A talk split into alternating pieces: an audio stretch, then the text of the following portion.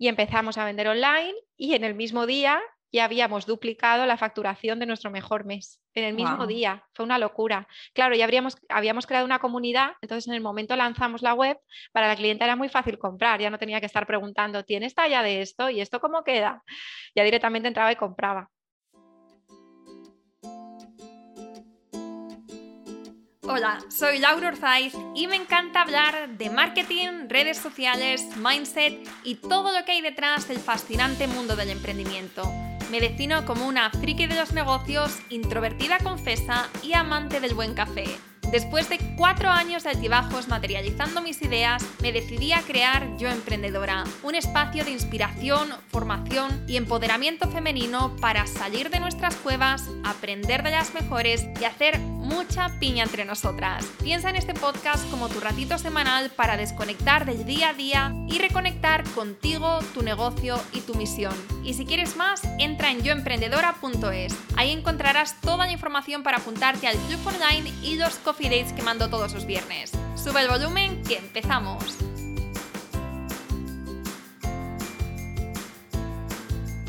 Antes de empezar, quiero darle las gracias a Convida por patrocinar este podcast. Convida es empresa líder en kombucha en España y a la cabeza están dos pedazos jóvenes emprendedoras que no solo han sido capaces de traer a nuestros hogares esta bebida rica en probióticos con numerosos beneficios para nuestra salud y que además, si lo habéis probado sabéis que está deliciosa, sino que además son un claro ejemplo de trabajo duro y superación personal. Un orgullo sin duda tenerles como patrocinadores de este podcast y para nuestros oyentes están ofreciendo un descuento de 5 euros en compras superiores a 20 euros. Simplemente tenéis que entrar en lnk.convida.com barra yoemprendedora. Repito, lnk.convida.com barra yoemprendedora. Convida se escribe con K, con M y con V. Y con el cupón YoEmprendedora todo junto tendréis este descuento de 5 euros. Si te animas a probarlo, me encantaría que me escribas por Instagram a arroba yoemprendedora.es y que me cuentes cuál es tu sabor favorito. Yo cambio cada semana, pero entre mis tops sin duda están el de café, el con bujito y el de piña colada. Muchísimas gracias Convida por apoyar este podcast y ayudarnos a seguir creciendo con contenido de la mejor calidad. Vamos a por el episodio. Buenas tardes, Beatriz. ¿Qué tal? Muy buenas tardes. He dicho Beatriz, quería decir Bea. Bueno, damos problema. Me has dicho, mira que te he preguntado, ¿eh? ¿Cómo te, ¿Cómo te llama la gente? Y me has dicho, Beatriz, solamente mi madre. Y nada, empezamos, empezamos bien. Bueno, buenas tardes, Bea. Bienvenida al podcast. Buenas tardes, Laura. Muchas gracias. Estoy súper feliz de estar hoy aquí contigo, eh, porque como te he dicho antes, soy fiel seguidora tuya y estoy, desde que te descubrí, estoy adicta a tus podcasts, enganchadísima. qué, ilusión. Pues muchas gracias por decírmelo. Y como yo te decía antes, eh, también voy a hacer que este ratito sea tanto para las oyentes como para ti eh, una charla memorable. Además, tengo muchas preguntas que quiero hacerte porque al final tienes un negocio muy interesante, has crecido eh, de lo que podría ser, de lo que podemos entender como un negocio más tradicional y tal, tú has conseguido que sea pues, un negocio online y también presencial con puntos en diferentes partes de, del país. Y bueno, quiero entender, eh, quiero entender tanto la mentalidad como las estrategias que has puesto en marcha para conseguirlo. O sea, ese detrás de cámaras que no se ve eh, que al final solamente se ve, pues a lo mejor que tienes abierto tiendas en, no sé, lo tengo escrito, cinco o seis ciudades, eh, Valencia, siete. Murcia, Madrid, Oviedo, Bilbao, Valencia y Elche, siete ciudades. Tienes una comunidad con 355.000 seguidores. Eh, bueno, bueno, hay mucho, hay mucho que destapar aquí. Sí. Bueno, si juntamos las dos comunidades, Facebook e Instagram, porque empezamos en Facebook, pasamos el millón. Estamos como en un millón 58 mm, mil o algo así. Es que justo ese dato me lo dieron la semana pasada. Qué fuerte. Es una pasada, es una pasada. Enhorabuena. Qué bueno. Gracias. Pues eh, vamos a empezar con la primera pregunta y es, no qué quién eres, a qué te dedicas, esa pregunta estándar que tú ya conoces, sino cuéntanos en qué consiste tu negocio, y cuáles son, cuál es tu modelo de negocio y tus vías de monetización a día de hoy. Bueno, pues nosotros somos una marca de ropa de mujer. El objetivo con el que nace Valentina Em, es el objetivo de vestir a todas las mujeres del mundo. Sabemos que además actualmente eh, existe una tendencia que es el body positive, el, que, el intentar eh, que las marcas nos, vistan a todas por igual, intentar ver a todas las mujeres por igual, independientemente de cómo sean sus cuerpos, cómo sean sus tallas. Entonces el objetivo de Valentina siempre ha sido posicionarse del lado del body positive, intentar que diseñar una misma colección, porque diseñamos el 100% de la colección aquí en nuestra central de Elche diseñar una misma colección para todas las mujeres del mundo. Porque sí, hasta, o sea, hace siete años existían algunas marcas, incluso grandes marcas que todos conocemos, que sí tenían colección para talla un poquito más grande, eh, pero la diferenciaban bajo otra marca completamente diferente. Entonces, nunca hemos entendido el por qué y desde el primer momento que crecimos y que pudimos hacer marca, porque al principio no éramos marca, nuestra filosofía eh, ha sido eh, pues esa, seguir un poco, mm, darle a la clienta lo que la clienta quiere y la clienta pedía una misma colección con un tallaje amplio. Entonces, bueno, pues empezamos, empezamos creando nuestra propia colección y mm, lo estoy resumiendo muchísimo, ¿eh? La, cosa, la cosa se nos fue yendo un poco de las manos, empezamos online y luego probamos con un pop-up, el pop-up fue la pera y de ahí pues empezamos a abrir tiendas físicas y, ahora pues, pues somos una, marca de ropa de mujer con presencia online y presencia offline. Y porcentualmente, ¿de dónde, o sea, el físico o el online, cuál tiene el mayor número de ventas? Pues ahora mismo el online, pero yo diría que conforme vamos abriendo más tiendas va cogiendo más peso el offline. Eh, entonces está un poco ahí, si tuviese a lo mejor 30 tiendas, te diría lo contrario, te diría que, tiene más peso el offline. Entonces ahora mismo, pues sí, es online, hemos nacido online y seguimos teniendo un porcentaje mayor en online, pero el físico está cogiendo muchísimas relevancias. Vale, o sea que sois una marca de ropa tenéis tiendas físicas y también tenéis, este, tenéis un e-commerce online. Y eh, este es el 100%, ¿no? De, modelo de negocio, ese es el 100%. Vale, genial. Eh, cuando, vamos a empezar ya fuerte. Eh, vosotros empezasteis online, muchas veces empieza físico y luego se pasa al online. Vosotras al revés, ¿no? Empezasteis en online y después pasasteis a tiendas físicas. Cuando, mm, cuando das este paso de online al físico, hay muchas cosas ¿no? Que, que no tienes en el online, como por ejemplo eh, pues equipo o bueno, un equipo me refiero físico, eh, físico en persona, tienes el alquiler de un local, tienes eh, pues otros costes que no tienes en un negocio online, aparte, bueno, pues que también el papeleo, la burocracia en España, ya sabes que esto no es algo, no es algo sencillo y no es algo pues, de la noche a la mañana, sino que también da muchos dolores de cabeza. ¿Cuál fue el proceso de, de decisión para lanzarte eh, cuando el online ya os, iba bien, ¿por qué decidisteis pasaros también al físico? Bueno, lo primero decirte que si lo hubiese pensado realmente de crear un plan de negocio, de decir, venga, vamos a, somos online, ahora vamos a ser también offline, seguramente no lo habría hecho nunca, porque mm, al final creo que las cosas van surgiendo, ¿no? Em, el otro día lo hablaba también con una persona del sector y me decía, es que aquello que te enseñan en la universidad o en los cursos o en los másters, ¿no? De hay que hacer un plan estratégico, un business plan, tienes que tenerlo todo súper claro una vez entras en el juego, una vez empiezas a emprender, el negocio te va pidiendo y tienes que ser capaz de reaccionar al mm. mismo tiempo que el negocio te, va pidiendo cosas, porque a lo mejor si no lo escuchas, luego llegarás tarde. Entonces, em, a nosotros nos pasó un poco esto. Empezamos en online, empezamos sin web, eh, de una forma mm, súper casera, haciéndolo todos nosotros. Se nos fue de las manos completamente y, la clienta, las mismas clientas de online nos decían, no hay tienda, no hay tienda, quiero probarme la ropa, me gustaría eh, poder ver vuestra colección de primera mano, poder sentirla. Y nos surgió la oportunidad de participar en un pop-up en Madrid, en la Gran Vía, hace como cinco años y dijimos, ¿por qué no? Como nosotros somos muy de probamos, si funciona, seguimos y si no funciona otra cosa, vamos a probar, vamos a montar un pop-up. Entonces contactamos con, nos contactó esta empresa y ellos ofrecían como espacios pequeñitos. Claro, nosotros para montar un montón de percheros y de burros que teníamos que, mover de Alicante hasta Madrid, necesitábamos un espacio enorme.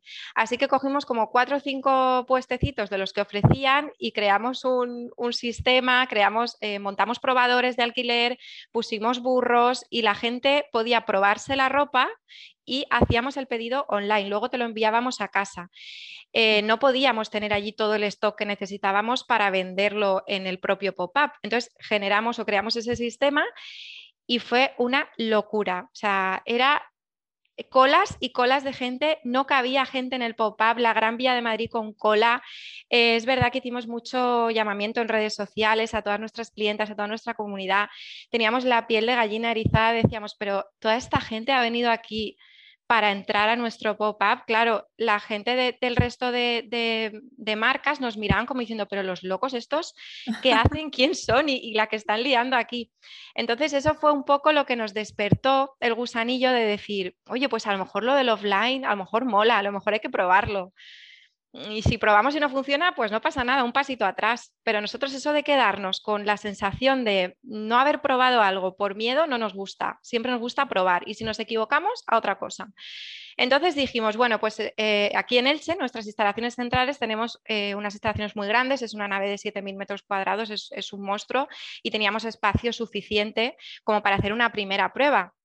Dentro de Elche Parque Empresarial hay empresas muy top de calzado, de moda, y, hay una ruta de tiendas. Entonces eh, lo vimos una buena oportunidad sin tener que pagar alquiler en montar nuestra propia tiendecita aquí en las instalaciones. Con burros, con los recursos que teníamos, inmobiliario, eh, con lo que teníamos, no nos gastamos un duro, porque además no podíamos, estábamos todavía en la fase inicial. Eh, montamos una mini tienda. Abrimos el sábado, dependiente a una servidora, porque eso sí, cuando montamos algo, la primera que lo tiene que probar soy yo o Sergio, que es el CEO también de la compañía, pero nosotros siempre, siempre, siempre de primera mano tenemos que llevarnos, llevarnos esa primera impresión y sentir lo que es estar ahí para ver mm, por qué ha fallado o por qué no ha fallado. Eso siempre. Entonces yo me vine, me vine el sábado, abrimos esa primera tienda aquí en Elche, era las 10 de la mañana en un polígono, esto es un polígono, está todo lleno de naves. y ahí estaba yo detrás de la cajita mostrador que montamos con palés y decía, Sergio, aquí no viene nadie, o sea, estamos locos, pero, pero, pero fatal de la olla, o sea, ¿quién va a venir aquí a comprar un sábado? Eran las 10, 10 y cuarto, 10 y media, vemos aparecer algún coche, ay, mira, pues otro más, pues otro, y empezó a llenarse la tienda. Fue una locura, no parábamos de sacar género los dos, no dábamos abasto y decía, pero ¿qué es esto? O sea, ganas de llorar todo el rato, de decir, pero realmente la gente está viniendo aquí por mí, porque aquí es que no hay nada alrededor, hay cuatro tiendas, pero se están desplazando. Entonces, bueno, pues ya eh, ese mini espacio que habíamos montado lo trasladamos a otra parte de, en la entrada justo de la nave, eh, con un presupuesto muy ajustado, encontramos a una persona en Wallapop que nos hacía los muebles, conseguimos que nos hiciese una tiendecita medio cuca que tuviese un poquito de presencia y funcionaba muy bien, funcionaba genial. Y bueno, pues esa tienda empezó a despegar y surgió la oportunidad luego de un local ya fuera de, de nuestro círculo, de nuestro sí, nuestro círculo de confianza era como salir de la burbuja y nos íbamos a Valencia, que aunque no esté muy lejos de Elche, pero para nosotros era como abrir una tienda en Valencia. Qué fuerte, vamos a coger un local, vamos a estar allí presentes. Bueno, pues cogimos ese local, abrimos tienda, funcionó súper bien y ya de ahí pues, pues vinieron el resto. Y, yo qué sé, lo que te digo, que el, que el negocio te va pidiendo y, le, le, vamos dando lo que nos va, lo que nos va solicitando. Em, no sé si iba muy bien por ahí tu pregunta, ya me he ido. Genial, sí, sí, sí, sí, no. es que tiene, me gusta mucho lo que estás diciendo del negocio va pidiendo y tú llevas dando y no te puedes quedar en el miedo, no en, en pues lo que yo decía al principio. Al final, un negocio online, las ventajas que tienes, que puedes optimizar muchos costes, que puedes, que, que no tienes tanto, tanto coste este permanente, en cambio una tienda física, pues quieras que no, pues, pues sí, tienes otros costes asociados que un negocio online no es que sea gratis porque tienes un hosting y sigues teniendo personal y sigues que tienes que seguir teniendo almacén, pero bueno, cuando comparamos, pues es, digamos, entre comillas, más seguro, ¿no? Y también puede ser incluso más fácil porque si lo tienes todo bien optimizado y tienes un sistema, pues bueno, eh, puede ser eh, incluso más fácil, ¿no? Eh, en cuanto a gestión me refiero de negocio. Pero me gusta mucho, ¿no? Eso de decir, pues mira, me lo fue pidiendo la gente. Me encanta esto que, estás diciendo porque al final eh, sí, o sea, el negocio nos va pidiendo y nosotras podemos o, no, podemos no darle, pero que no sea el miedo y estas cosas que yo te decía al principio, como los costes asociados de tener un negocio físico, el que te impida pues seguir creciendo y ver hasta dónde puedes llegar. Que no seas tú y tus miedos tu techo de cristal, el, techo de cristal de tu negocio. Mi pregunta entonces viene ahora, claro, nos estás contando que abristeis este, esta primera tienda física como test, ¿no? Para ver qué acogida tenía y tal, y que fue emocionante para vosotros y una buena, un, buen, ¿cómo se llama? PMV, ¿no? Producto mínimo viable para empezar. ¿Cómo, eh, ¿Cuánto tiempo llevabais ya con la marca en ese momento en el que os pasasteis al físico? Pues con la marca en sí, nosotros empezamos como distribuidor de ropa, estuvimos el primer año. En el segundo año ya eh, tuvimos que hacer marca propia, yo creo que fue a los tres años, dos años y medio, tres. Qué bueno, o sea que llevabais dos años y medio, tres cuando tal. ¿Y cómo sabía, cómo teníais tanta gente al otro lado? Que, eran tan fans de la marca, tan fans tuyo, como has dicho, y que eh, hacíais hicierais o que hicierais, que iban a estar ahí apoyando. ¿Cómo habíais conseguido esta comunidad?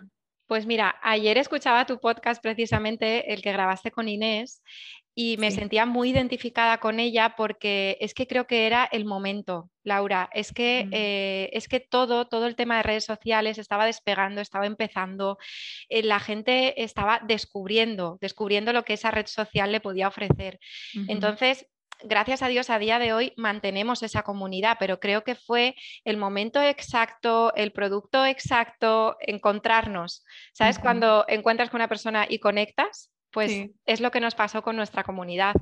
Yo siempre lo he dicho y lo sigo manteniendo, no tenemos clientas, tenemos fans, porque tenemos a gente muy fiel de la marca, que se siente muy identificada con los principios de Valentina, que cree en Valentina, que, Valentina ha supuesto, yo he estado en inauguraciones y he estado con, personas llorando pero llorando, que de verdad es que me emocionó al contártelo, diciéndome, vea, me habéis eh, devuelto la ilusión por vestirme.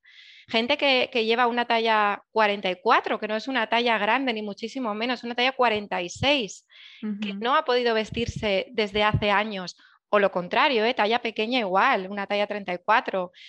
De repente ves un mundo abierto y, Valentina les ha despertado eh, todo. Es que, es que me dicen, es que me ha cambiado la vida, es que de repente tengo ilusión por salir de compras, tengo ilusión por ir a ver qué novedades han llegado a tienda y eso lo ha aportado la marca. Entonces yo creo que al final cuando creas unos valores dentro de una marca, fidelizas mucho a tu clienta. ¿no? intentamos, intentamos tenerlos súper, súper, súper presentes, no desviarnos y, la verdad es que nos faltan manos, pero siempre que podemos, cada cuatro, cinco, seis meses máximo, hacemos una campaña recordando un poco nuestros valores, el que somos marca, el que queremos vestir a todas las mujeres del mundo, el que, el que no nos importa qué talla utilices porque te vamos a vestir igual, independientemente del número en fin, em, manteniendo siempre, yo creo que, esa base y, esos valores, eso es fundamental. Sí, eso es eh, fundamental y eso es lo que hace que, seas marca también, porque si no te quedas como tienda o te quedas como, puedes hacer productos, pero para, para ser marca y para llegar a la, a la gente de una forma ¿no? Que, sea, digamos, de conexión con, la, con, las personas y tiene que haber algo más, ¿no? Tiene que haber un trasfondo. No simplemente es una prenda, sino también eso que te están vendiendo, esas emociones, esa historia que hay detrás. Y eso, eso, está trabajado. Eso puede ser que lleguemos y digamos, me encanta, me encanta esta tienda, me encanta este concepto, me encanta tal, pero lo que no nos paramos a pensar a veces, que como emprendedoras siempre tenemos que ver como todo el bigger picture, es todo lo que hay detrás para que tú tengas esa sensación, para que tú quieras volver. Al final esa emprendedora, ese equipo ha hecho un trabajo de decir, vale, vamos a sentarnos, vamos a definir los valores, vamos a definir cuáles son eh, nuestros esenciales dentro de la marca eh, y cómo vamos a llegar, ¿no? Cómo vamos a hacer estos valores realidad con lo que vendemos. Que eso también es un trabajo que hay que hacer, que hay que sentarse y no olvidarlo nunca. Tienes que tener muy presente cómo naciste y cómo llegaste hasta donde estás hoy. No puedes olvidar jamás esos valores porque es lo que la gente eh, aprecia de ti, es lo que tu público espera. Entonces, si de repente das un giro de 360 grados, pues ya no eres tú. Entonces, claro. Ay, tengo por ahí a, mi compañera. No pasa nada. Eh, entonces es, fundamental que, esos valores permanezcan en la historia de la marca. Conforme vas creciendo, nunca pierdas esa visión. Puede evolucionar, puede, puedes modificar algún pequeño aspecto, pero siempre manteniendo la misma base. Yo creo que eso hace que tu comunidad sea fiel a ti. ¿no? Es como cuando conoces a alguien y de repente cuando pasan dos años, pues es otra persona y dices, bueno, ¿qué ha pasado? Ya, ya no me interesa, ¿no? Pues con las marcas yo creo que es un poco igual. Sí, sí, sí, sí, que puedes evolucionar como marca, igual que evolucionamos como personas, pero siempre con esos esenciales, no con esos valores. Exacto. Y que luego van creciendo en cuanto a lo que vamos ofreciendo, o podemos ir incluyendo valores, pero que los que, los que son únicos a nosotros, los que nos hacen, eh, los que hace que seamos una marca única y que esté alineada también con las personas que hay detrás, que esos no cambien. Totalmente. De hecho, tienes que ir evolucionando como marca, mantener una base, pero es fundamental que evoluciones, porque es aprendizaje. O sea, al final los años pasan y nosotros vamos conociendo más a nuestra clienta, vamos sabiendo lo que la clienta quiere lo que no quiere, y la clienta manda. Yo siempre se lo digo a ellas en los directos, por las noches suelo hacer directos y siempre les digo lo mismo y, digo, a lo mejor no me creéis, pero es que el que una clienta en un directo me diga, eh, vea, no me gusta porque a mí me encanta que me digan lo bueno y lo, malo, todo. No me gusta, no sé, mm, la tendencia que estáis llevando ahora de vestidos que son muy cortos o que son muy largos o qué tal. Yo tomo nota de todo, porque si yo estoy haciendo los vestidos como a mí me gustan y no como le gustan a mi clienta, ¿para quién estoy trabajando? Para mí, no nos equivoquemos, la que manda es ella. La jefa de todo esto es la clienta y es la que dirige el cotarro y es la que nos tiene que decir por dónde tenemos que ir. Entonces la marca irá evolucionando, irá aprendiendo en base a su comunidad.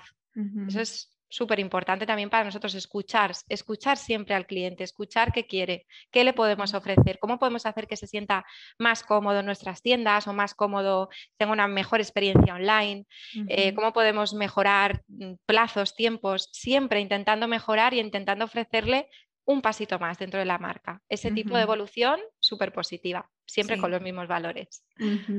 Sí, y antes decíamos que, que, tenéis ese porrón de seguidores, pero también quiero leer que en Instagram tenéis 13.100 publicaciones, que creo que pocas marcas he visto con tantas publicaciones, porque claro, mi pregunta iba a ser, eh, a pesar del momento, ¿no? De, llegar en el momento adecuado, con la propuesta adecuada, a pesar de eso hay muchas marcas que no han conseguido dar el pelotazo que habéis dado.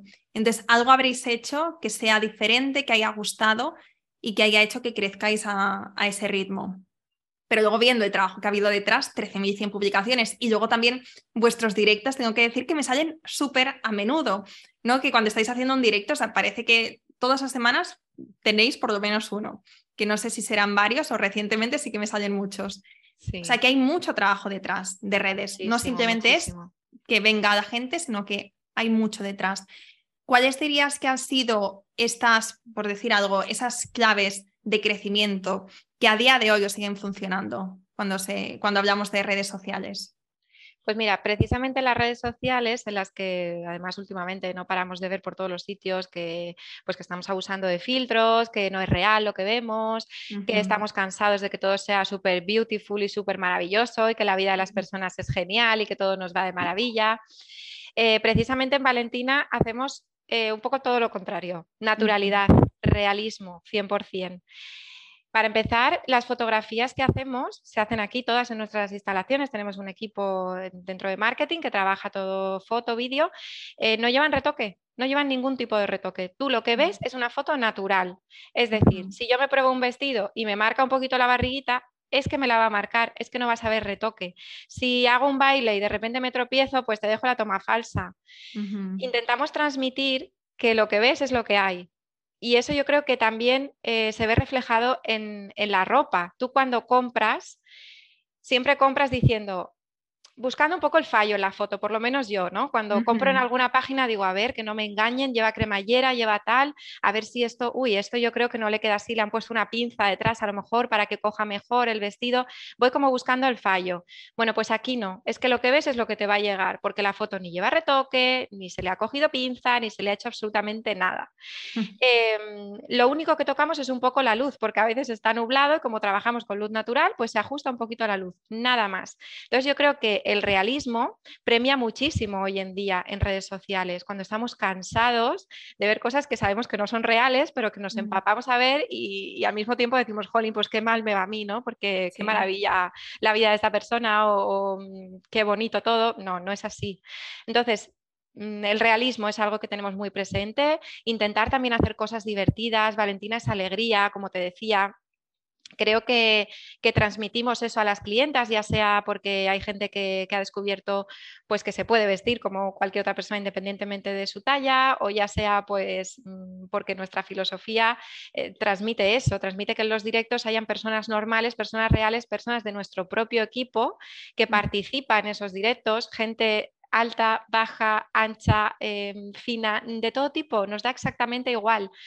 Em, naturalidad ante todo para, trabajar las redes sociales y, creo que estamos teniendo muchísimo alcance, sobre todo en los últimos meses, por esto, porque cada vez más se premia eso y nosotros es lo que llevamos trabajando desde hace muchísimos años, no ahora solamente, muchos años. Queremos transmitir la realidad de las cosas y, y yo creo que por eso funciona tan bien y tiene tanto engagement.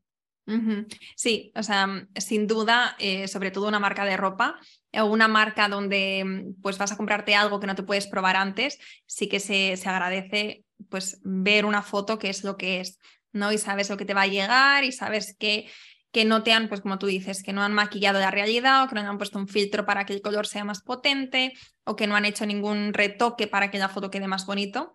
Y luego también a mí me gusta mucho y te quería preguntar me gusta mucho la naturalidad también con la que hablas, tu cercanía. ¿Tú crees que tu esencia también como persona, ¿no? tu forma de ser, eh, ha tenido un impacto en el crecimiento y en la comunidad que tenéis al otro lado? Sí, yo creo que sí. A ver, al final esto nace eh, con una mesa y un portátil y y una servidora y bueno, luego Sergio también, em, empezamos un poco los dos, me ayudó y, entre los dos despegamos el proyecto, pero al final la esencia era la nuestra, o sea, nuestra forma de ser y nuestra filosofía. Yo todos los días eh, como siempre digo, tengo una mesa, pero mi mesa la podría vender porque yo en mi mesa no estoy. Yo me reúno todos los días, yo creo que con todos los equipos que trabajamos aquí en, la central. Em, quieras o no, esas reuniones diarias, en esas reuniones diarias yo transmito mi forma de ser, transmito mi filosofía, transmito mi naturalidad, ponemos encima de la mesa los problemas y el equipo aporta, pues vea, esto lo podemos hacer así, muchísimo diálogo, pues me encanta, eh, pero me gusta que todo el mundo aporte y entre todos lleguemos a una conclusión, eh, que, que la esencia mía a lo mejor o mi forma de ser está más presente Probablemente, porque al final siempre tiene que haber un, líder ¿no? en, ese, en ese sentido. Pero bueno, yo creo que sí, que, ha hecho mucho. Al final nació con una persona y hemos intentado seguir con esa, con esa filosofía y con esa naturalidad. Pero bueno, sí que es verdad que, que tampoco sería posible sin, el equipo que tengo. Yo a veces aporto cosas y me dicen, ¿dónde vas? Eso no. Entonces es maravilloso rodearte de un grandísimo equipo en todos los sectores, en todas las áreas de la empresa, que también te sepan dirigir un poquito a ti. Entonces al final la empresa, la marca ha evolucionado con, con lo que ha aportado cada uno de los equipos pero manteniendo siempre la esencia inicial, que probablemente sí sea, sea mi forma de ser, creo yo, no lo sé.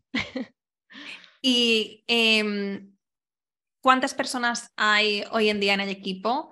¿Y cuál es, em, has hablado de, Sergio, que es tu CEO, también cuál es tu papel en, el negocio, eh, aparte de las reuniones que nos has comentado? Eh, ¿Cuál dirías que es como tus tareas más importantes? Bueno, pues eh, ahora mismo somos cerca de 70 personas entre tiendas y instalaciones centrales y las oficinas. Y, bueno, yo estoy, mi mesa está en el departamento de diseño, pero como te digo, como si no estuviese, porque estoy en todos los sitios. Y diariamente pues llevo un poco la gerencia, que es reunirme con todas las supervisoras de cada equipo, de offline, atención al cliente, de marketing, administración, ver cómo va un poco todo y gerencia y diseño. También tengo mucha eh, mucha responsabilidad en diseño, porque al final superviso todo el trabajo de mis compañeras. Ahí creo que también em, tenemos la, esencia muy definida. Pero yo soy muy tiquismiquis y aunque ellas ya saben perfectamente lo que me gusta, lo que la clienta quiere, lo que no y lo que tal, siempre hay que repasar la prenda 37 veces antes de que salga a la venta. Entonces, diariamente también desempeño una labor importante en diseño. Eh, ahora me dirás, ¿has estudiado diseño de moda? No, no tengo ni idea. O sea, he aprendido a coser botones aquí y esto ha sido el máster más caro de mi vida, pero, pero la verdad que, que muy productivo. Y a día de hoy, pues bueno, ya sé ajustar prendas, ya sé de patronaje, ya sé un poquito de todo y he ido aprendiendo sobre la marcha. Nadie me ha enseñado nada. Qué bien. Y, y, sí, gerencia sobre todo y diseño. Esos serían los dos puntos fuertes. Sergio lleva la parte de la estrategia, campañas online, trabaja más mano a mano con marketing y yo trabajo también con marketing, pero más para la parte visual, de imagen. Lo que son estrategias de promos o cosas que van a salir, lo llevan, lo llevan ellos. Wow, o sea que tenéis un equipo de 70 personas que es una pasada. Es una locura. Es, mucha, bueno, es mucha responsabilidad también. Muchísima, muchísima. Yo creo que la más grande, ¿eh? De verdad, eh, a veces lo cuento y a lo mejor no me creen, pero es una responsabilidad enorme, pero enorme levantarte todos los días sabiendo que de las decisiones que tú tomes, salga bien o salga mal, dependen 70 personas. Entonces, mm. cuando sale bien es muy guay, ¿no? Porque todo es maravilloso y todo va súper bien y a todos muy happy. Pero cuando tomas una decisión y te equivocas, que hemos tenido así, pues te tiembla todo, porque dices, jolín. Y más ahora con todo lo que hemos pasado de pandemias, eh, han sido momentos y, años muy complicados, con reajustes.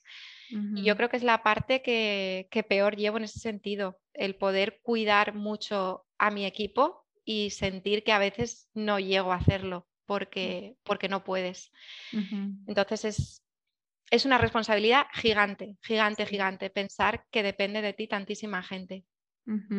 Y mm, em, tenéis algún, claro, estáis en diferentes ciudades, también tenéis parte online, tenéis el equipo que estáis todos en esta nave, en Elche has dicho que estáis, ¿no? Sí.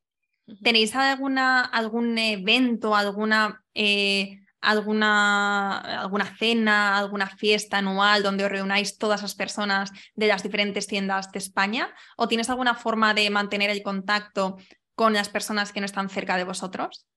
Sí, a ver, con las tiendas es un poco complicado porque además cada una está en un punto de España. Hoy, por ejemplo, vengo de Murcia, he estado allí con las chicas trabajando toda la mañana, transmitiéndoles un poco lo que a mí me gusta que transmitan a las clientas para que no pierdan esa filosofía y ese, em, pues ese hilo conductor ¿no? que une al final web con directos, con tiendas y, y es importante hacerlo. Entonces, siempre que podemos, visitamos tiendas, pero desde aquí, desde Central, tenemos un equipo que trabaja diariamente con ellas. Está el equipo de offline, donde está recursos humanos también.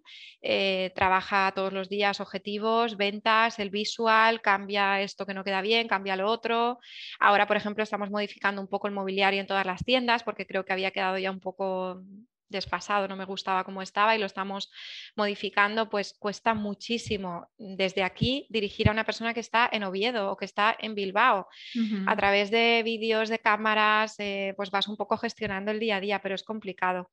Y luego aquí en Central sí que nos gustan mucho las parties, somos muy de, de hacer fiestas y de celebrar absolutamente todo. y con tiendas, pues la verdad es que reuniones, la física que hacemos aquí cuando vienen las encargadas para ver cómo va todo, pero lo que son reuniones como tal, de irnos a comer, de hablar distendidamente como nos gusta hacer aquí en Central, es muy complicado de gestionar. Es muy complicado porque yo no tengo tiempo, o sea, el tiempo es ultralimitado y me encantaría, me encantaría estar cada semana en una ciudad, que me cuenten, que me digan, que ven, como les digo, sois nuestros ojos, entienda. Vosotras sabéis lo que pasa aquí muchísimo mejor que yo. Yo puedo venir y decir, este vestido no está planchado, pero la que conoce la tienda eres tú. Tú me tienes que decir qué quiere la clienta de Bilbao, qué quiere la clienta de Zaragoza. Y me encantaría de verdad tener tiempo para sentarme y que me cuenten, pero no llego. Pero bueno, para eso, repito, hay que rodearse de un grandísimo equipo, que creo que lo tenemos, y confiamos diariamente en ellos para que cada uno ejerza su trabajo en su área. Tengo mucha curiosidad de, de, saber cómo empezasteis, de ver, porque has dicho que no estudiaste eh, diseño. Entonces, este proyecto, pues quiero saber cómo nació, cuáles fueron esos primeros pasos. Pero antes, me gustaría saber, eh, porque hablando del momento presente, Eh, me gustaría saber en los últimos años, porque ¿cuánto, ¿cuánto tiempo llevas con la marca? Desde que Siete años. Siete años. ¿Ha habido algún momento en el que hayas perdido la ilusión, en el que te haya eh, te hayas sentido pues un poco mm, sobrepasada por las obligaciones o que hayan llegado malos momentos y que hayas pensado si merecía la pena, si dejarlo. ¿Ha habido algún momento en el que te replanteases el negocio? Muchísimos, o sea, muchísimos. Yo creo que, que, vamos, yo creo que la vida del emprendedor es una montaña rusa y, el que no esté preparado para que los sentimientos suban, bajen, ahora no quiero nada, ahora quiero todo, ahora tengo fuerzas, ahora no, que no entre en este mundo porque esto es, esto es una locura, eh, es una, mm, eh, son, son, sentimientos encontrados diariamente.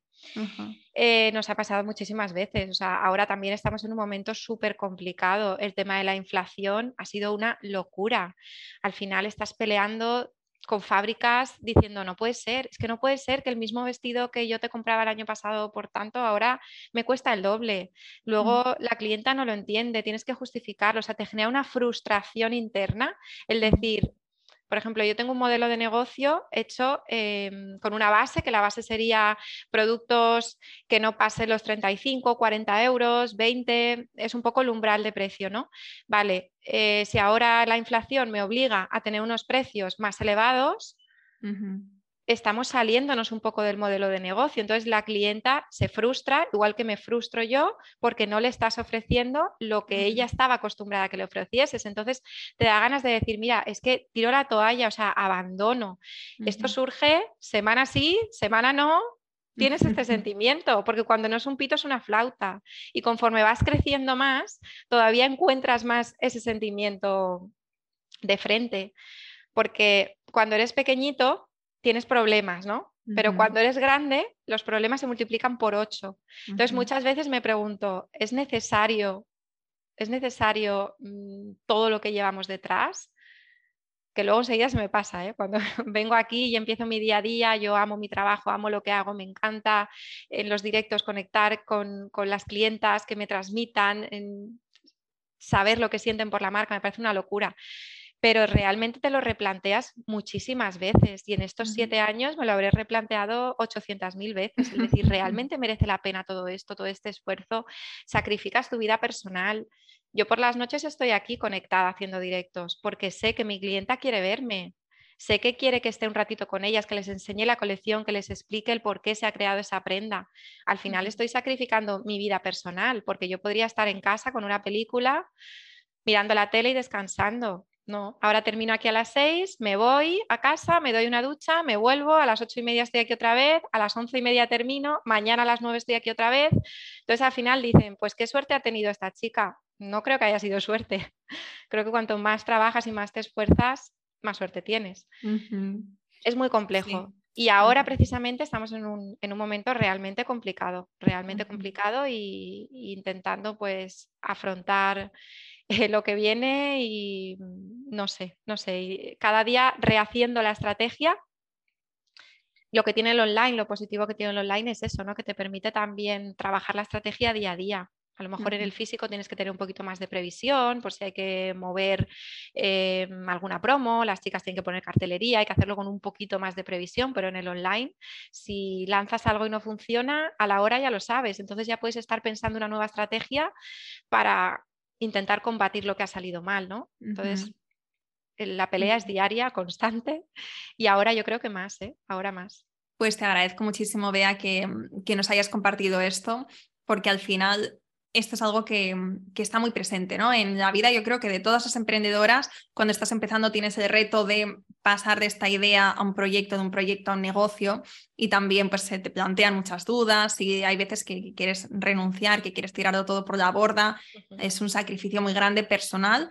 Em, luego cuando creces pues tienes otros, otro tipo de retos, otro tipo de problemas eh, y ¿qué es lo que a ti porque para mí, que también me encontraba estos, estas situaciones, eh, al final es, em, bueno, aparte de, que amo, de que disfruto muchísimo lo que he creado, aparte de eso es tener una visión muy clara de lo que estoy construyendo, ¿no? Desde el principio saber por qué estoy haciendo lo que estoy haciendo y que no hay ninguna otra vía o no hay ninguna otra visión, me refiero, a, a lo mejor hay diferentes vías, a lo mejor hay diferentes opciones para llegar ahí, pero la visión es una, es única, es solamente una visión.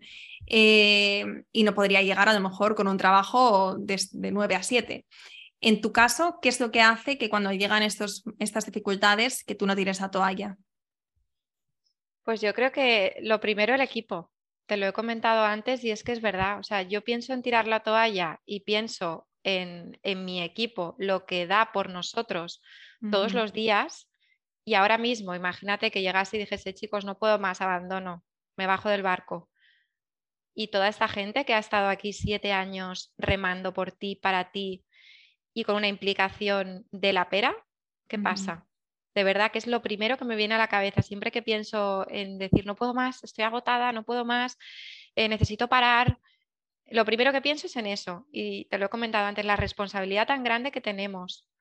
Porque detrás hay gente que también vive de esto y hay gente que se está dejando la piel para que este proyecto salga. Entonces es para mí lo, fundamental. Y luego, pues lo que me hace continuar es que amo mi trabajo, es que me encanta lo que hago, o sea, lo, disfruto, lo vivo día a día, eh, me encanta venir a trabajar, disfruto trabajando con, con los compañeros me gusta lo que hago, entonces no quiero que se acabe. Es como, es un poco una droga esto, ¿eh? porque es como que hay días que te encuentras súper mal, como que no puedes más, estoy agotada mentalmente, físicamente, mm, no puedo, bueno, estoy con fisios ahora, de verdad. Llevo, llevo una temporada que estoy derrotada completamente, pero a nivel físico, desde el volumen de trabajo que hay y aún así suena el despertador y dices, venga, vamos a empezar un nuevo día.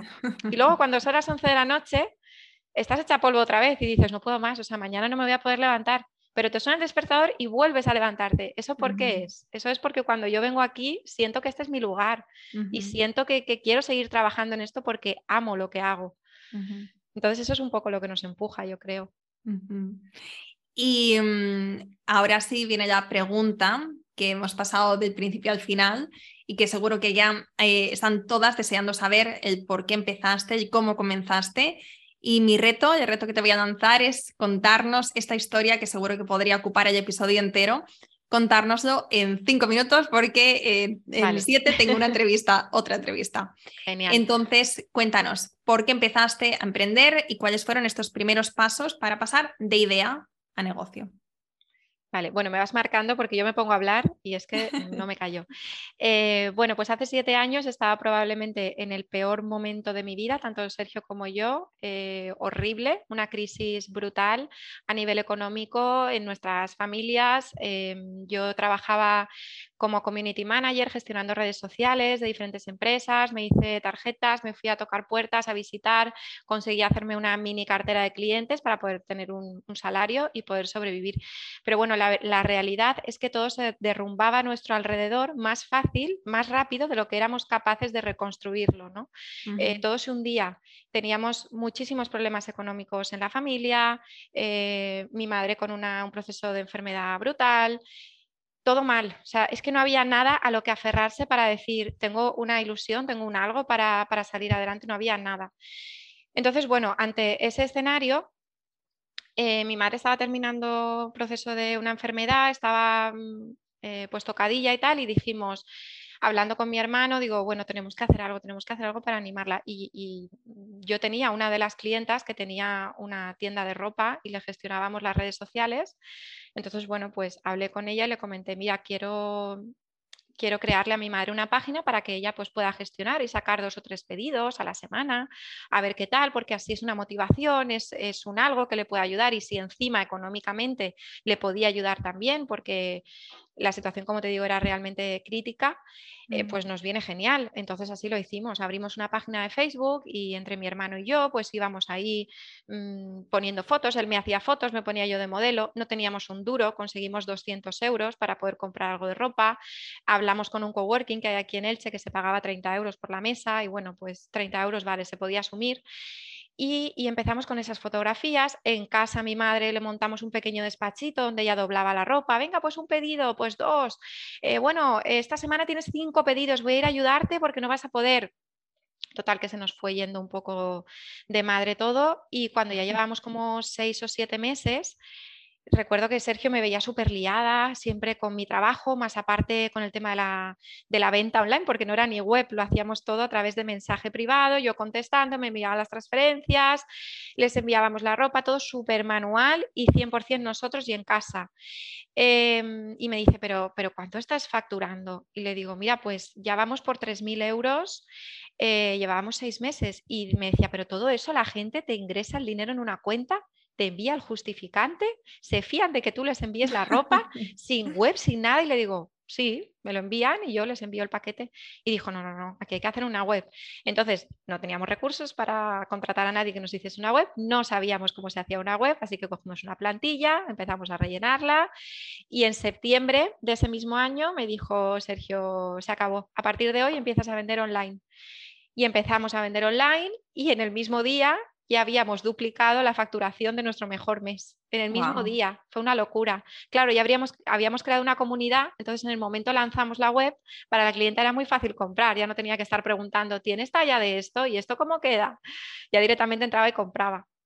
Entonces, bueno, pues creamos la web, él empezó a investigar un poco el tema de las campañas, le despertó muchísima curiosidad, empezamos a invertir un eurito al día, eh, lo poquito que ganábamos dijimos, ostras, vamos a reinvertirlo porque parece que si en lugar de un euro meto dos, en aquel entonces, ahora ya no es así, eh, pues todo se multiplica. Entonces eso nos dio un crecimiento brutal y en el primer año, con 200 euros de, mm, que teníamos para comprar ropa, que no teníamos nada más, conseguimos facturar 1,2 millones, que fue una barbaridad solamente en el primer año.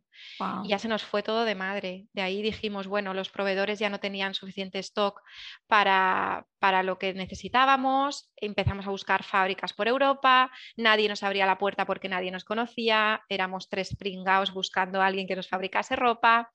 Al final conseguimos un fabricante, nuestro primer fabricante fue de pantalones y cuando llegó la hora de poner la etiqueta al pantalón nos dice, ¿qué marca le ponemos a, esto que tenéis aquí, a este pedido? Y le dijimos, ¿marca?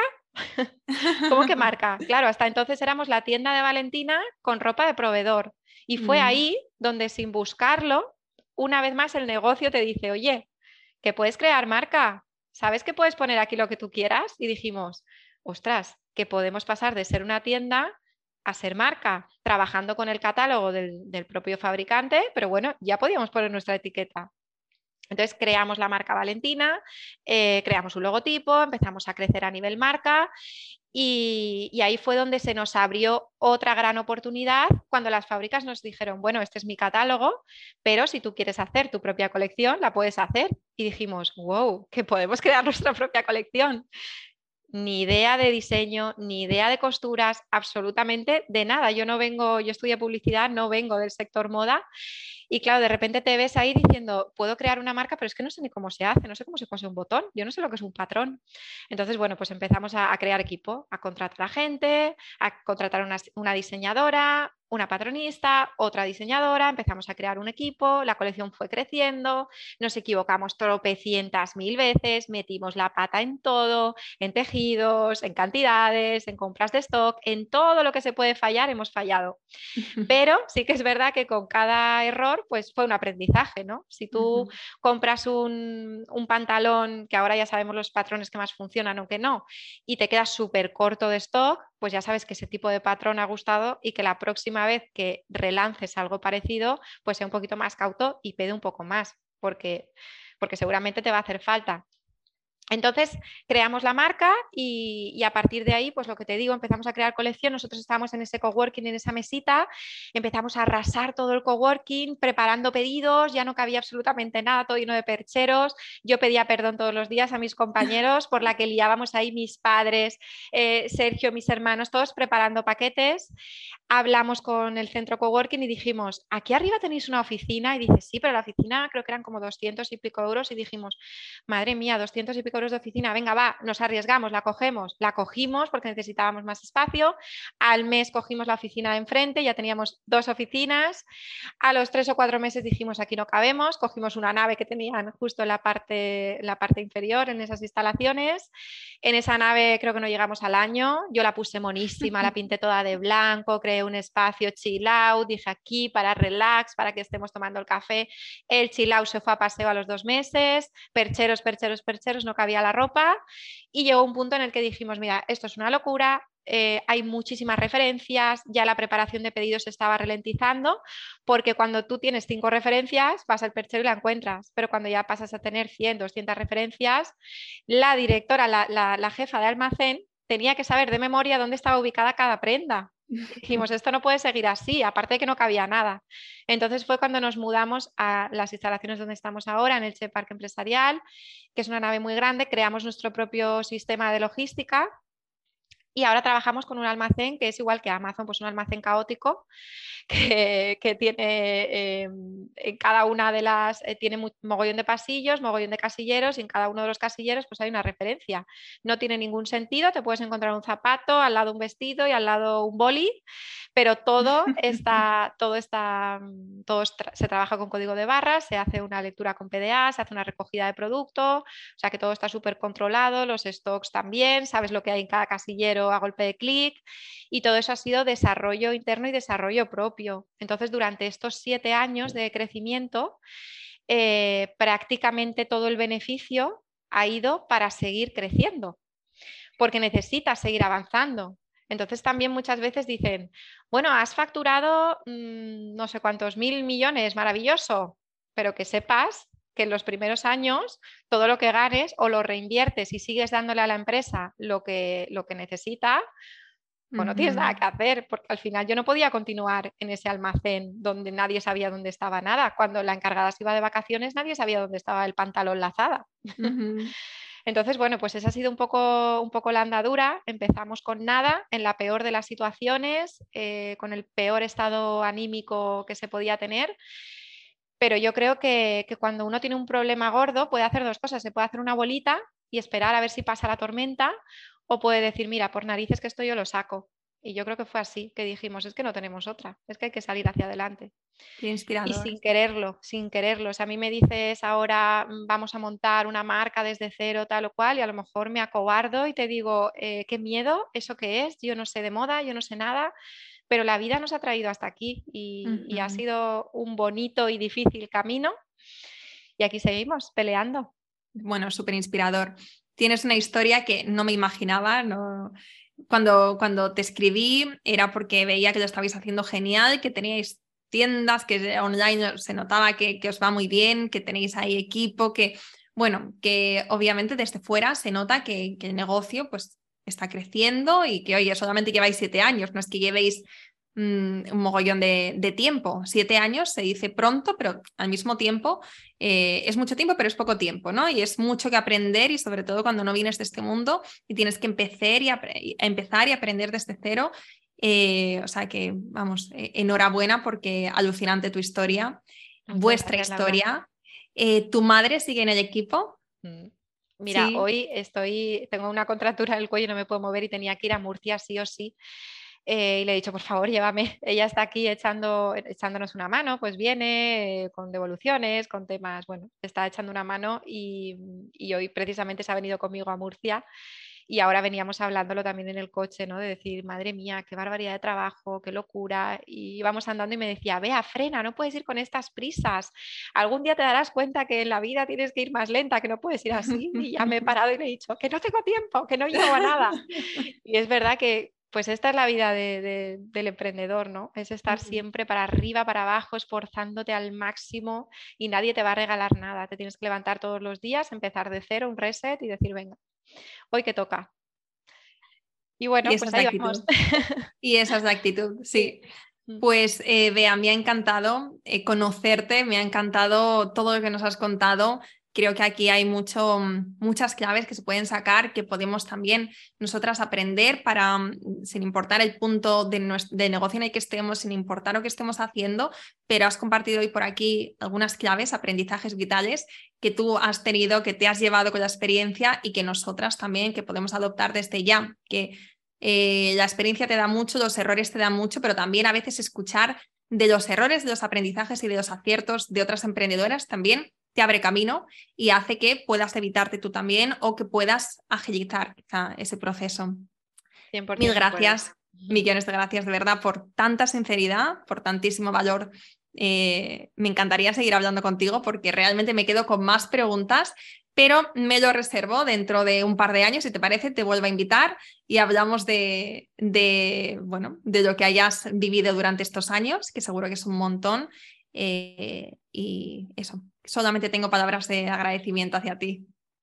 Ay, perdón que se me ha ido. Muchas gracias, Laura. De verdad es un placer estar aquí contigo y darte la enhorabuena a ti también porque creo que nos estás abriendo una gran ventana a, todas las emprendedoras que intentamos aportar nuestro, nuestro granito de arena en este mundo. Así que gracias y enhorabuena también por tu podcast. Ha sido un placer y cuando quieras volvemos a hablar. Sí, en un par de años hablamos. gracias. Gracias, Laura. Espero que te haya gustado este episodio y si es así, me encantaría que dejaras una reseña en iTunes, en Evox o en la plataforma que escuches tus podcasts. Esta es la mejor manera que tienes de apoyar el podcast y su continuidad. Muchísimas gracias por quedarte hasta el final y seguimos la próxima semana.